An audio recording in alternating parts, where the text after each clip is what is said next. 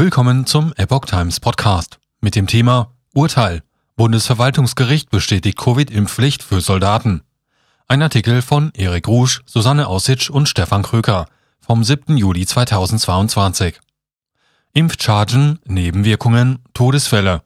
Nach einer umfangreichen Beweisaufnahme fällt das Bundesverwaltungsgericht Leipzig am 7. Juli sein lang erwartetes Urteil zulasten der Soldaten. Vier Tage hat das Bundesverwaltungsgericht Leipzig mit einer umfangreichen Beweisaufnahme und Expertenanhörung verbracht. Nun steht das Urteil fest. Am 7. Juli verkündete das Gericht, dass die Corona-Impfung für Bundeswehrsoldaten verpflichtend bleibt. Das Gericht wies damit die Beschwerden zweier Luftwaffenoffiziere gegen die Aufnahme der Covid-19-Impfung in die Liste der Pflichtimpfungen zurück. Epoch Times wird hierzu gesondert berichten. Es sei erwähnt, dass nach Aussage des Gerichts das Bundesverteidigungsministerium vor einer neuen Anordnung einer Auffrischungsimpfung mögliche neue Erkenntnisse zur Impfung prüfen und abwägen solle. Zuvor fanden am 6. Juli in dem nahezu vollen Sitzungssaal mit rund 70 Plätzen die letzten Anhörungen statt. Zum Schluss der Beweisaufnahme mussten zwei Vertreter des Paul-Ehrlich-Instituts, kurz PEI, dem Gericht, den Anwälten sowie hinzugezogenen hochkarätigen Sachverständigen Rede und Antwort stehen. Kritik am PII. Dr. Doras Oberle, Medizinstatistikerin des PII, wurde per Videokonferenz zugeschaltet und zur Statistik über die Sicherheit der Covid-Impfung befragt. Dabei ging es um Berechnungsmethoden und das Meldeverhalten von Impfnebenwirkungen. Als weiterer Sachverständiger wurde Dr. Ralf Wagner, Leiter des Fachgebiets Virale Impfstoffe beim PII, angehört. Er beantwortete sehr umfangreich Fragen betreffend den Impfstoffchargen.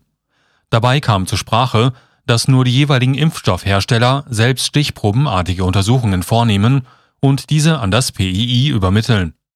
Das PII selbst prüft nur Muster vom Hersteller, geht aber nicht in die Fertigungsstätten. Im Gegensatz zu den 30 bis 40 Tests, die der Hersteller vornehme, würde das PII grundsätzlich vier Prüfungen durchführen, so der PII-Vertreter.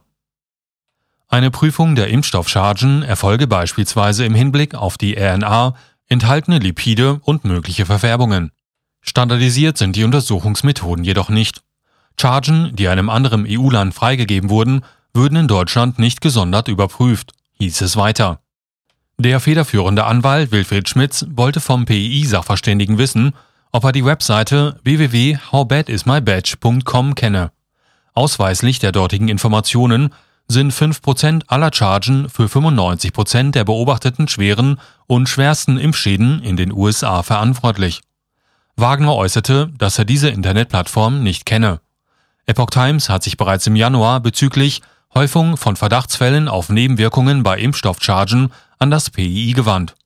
Die Antwort lautete, die tabellarische Erfassung aller 2021 beim Paul-Ehrlich-Institut eingegangenen Verdachtsfälle auf Nebenwirkungen einschließlich Meldedatum und Chargennummer ist nicht möglich. Häufungen von Verdachtsfallmeldungen würden aber auffallen und dem würde nachgegangen, so das PII.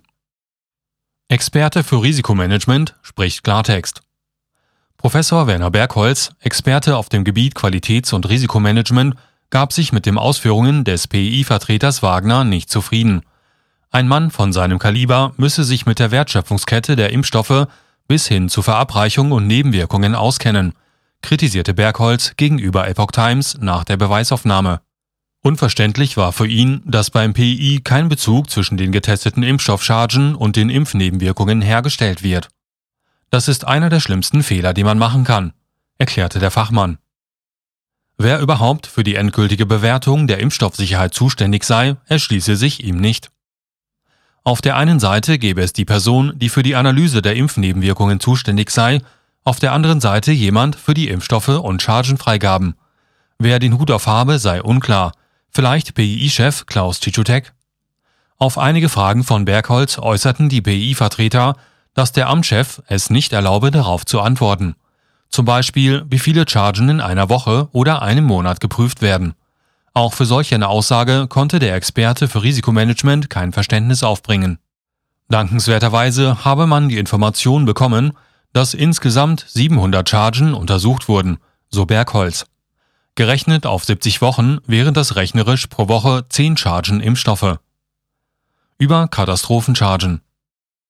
Bezogen auf die über die Plattform www.howbadismybadge.com veröffentlichten Erkenntnisse über Nebenwirkungen, wonach 5% der Impfchargen 95% aller Nebenwirkungen ausmachen, sagte Bergholz, das sind Katastrophenchargen, die hätte man nicht ausliefern dürfen.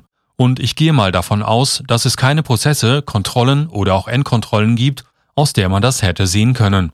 So Bergholz. Eine Absicht, solche schlechten Chargen abzuliefern, wollte er niemanden unterstellen. Angesichts dieser Tatsache hätte man die Impfstoffproduktion sofort stoppen müssen, bis wenigstens eine aussagefähige Endkontrolle vorhanden sei. Das Risiko, das derzeit eingegangen werde, sei absolut inakzeptabel, so Bergholz. Die Webseite gebe auch Auskunft über Impfstoffchargen, die ins Ausland geliefert wurden. Im Wesentlichen gebe es da keinen Unterschied. Die sind genauso schlecht wie die in den USA, so Bergholz. Wenn Nebenwirkungen auftreten, müsse man die Rückstellproben anfordern und mit der ursprünglichen Chargenfreigabe untersuchen. Eine Anforderung an das Qualitätsmanagement bestehe darin, die Methodik zu verbessern, wenn Mängel bestehen. Wenn man sehe, dass diese 5% Chargen durchrutschen, müsse man handeln, so Bergholz. Falsche Berechnungsmethode. Der anwesende Sachverständige Professor Christoph Kubander kritisierte, dass das PII mit seinen Berechnungsmethoden nicht zu erkennen vermag, dass es ein starkes Warnsignal für die Covid-Impfstoffe gibt.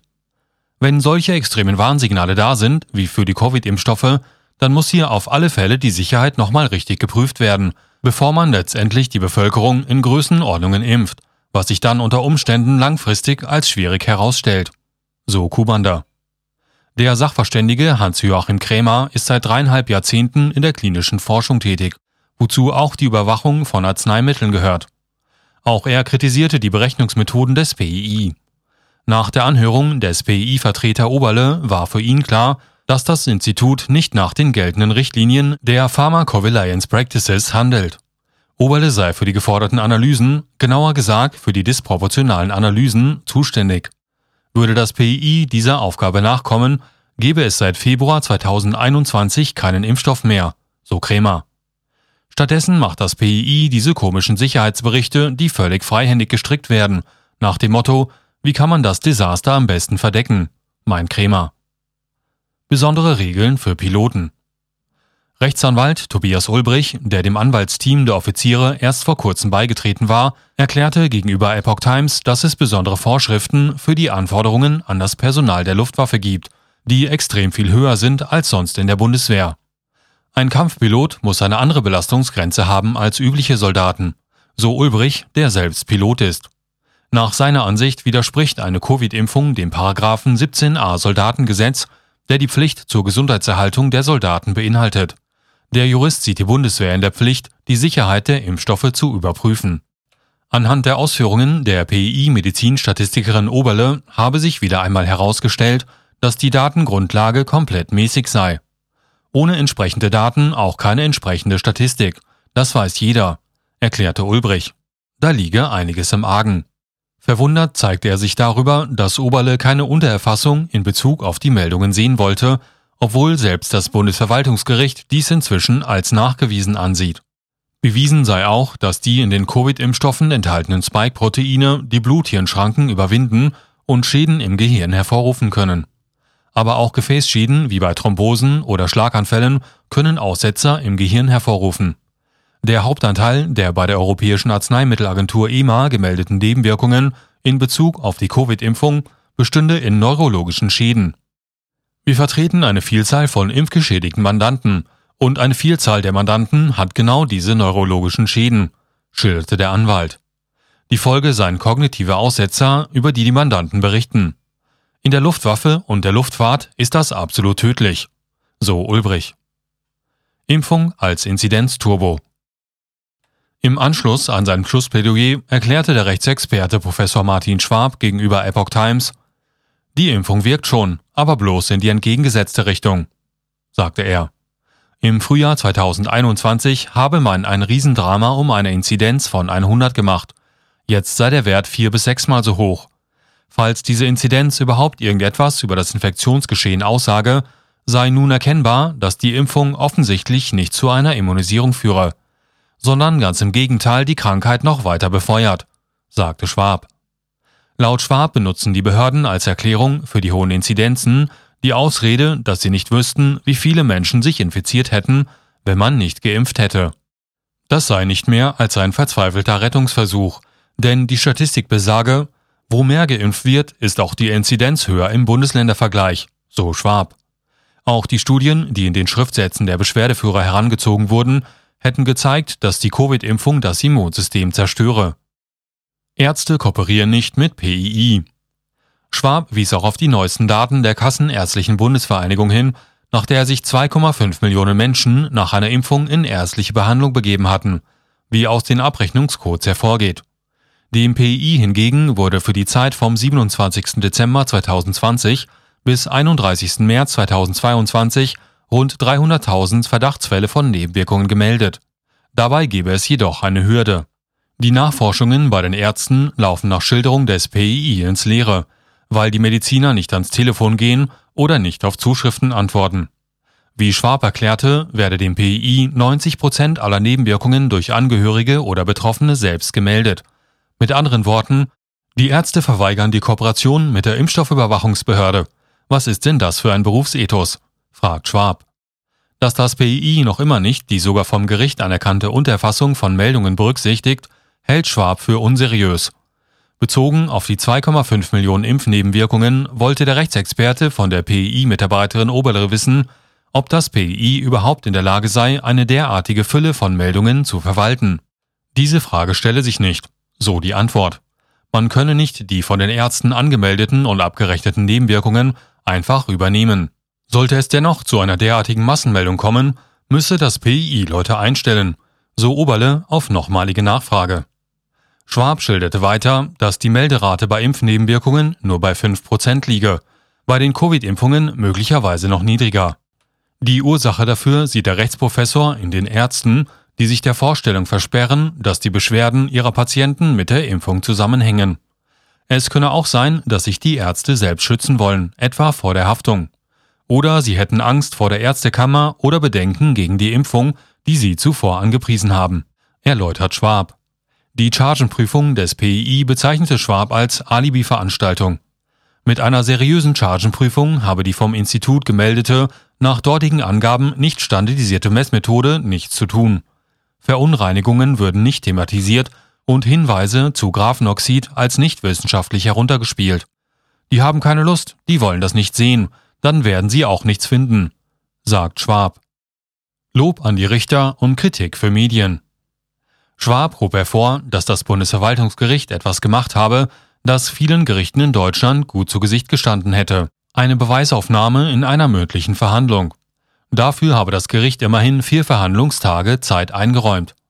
Die Richter seien zwar nicht allen Fragen nachgegangen, aber sie hätten zugehört, und zwar auch dann, als die Performance von uns doch teilweise unprofessionell wurde, äußerte Schwab selbstkritisch. In den letzten beiden Verhandlungstagen habe man noch Luft nach oben gehabt. Insoweit seien die Richter sehr geduldig gewesen und hätten auch selbstkritische Fragen gestellt. Und egal wie das Urteil ausfallen werde, sagte Schwab am 6. Juli, so sei der Prozess eine Bankrotterklärung für alle möglichen Medienkanäle, in denen die Impfstoffe nicht in Frage gestellt wurden. Es war wichtig, dass die Frage nach der Wahrheit mal auf den Tisch kommt und dass sie in rechtsstaatlichen Verfahren ergründet wird, bekräftigt der Rechtsprofessor. Vieles wisse man wahrscheinlich immer noch nicht aber dies sei ein Näherungsprozess. Die Suche nach der Wahrheit vor Gericht ist genauso ein Näherungsprozess wie die Suche nach der Wahrheit in der Wissenschaft. So Schwab.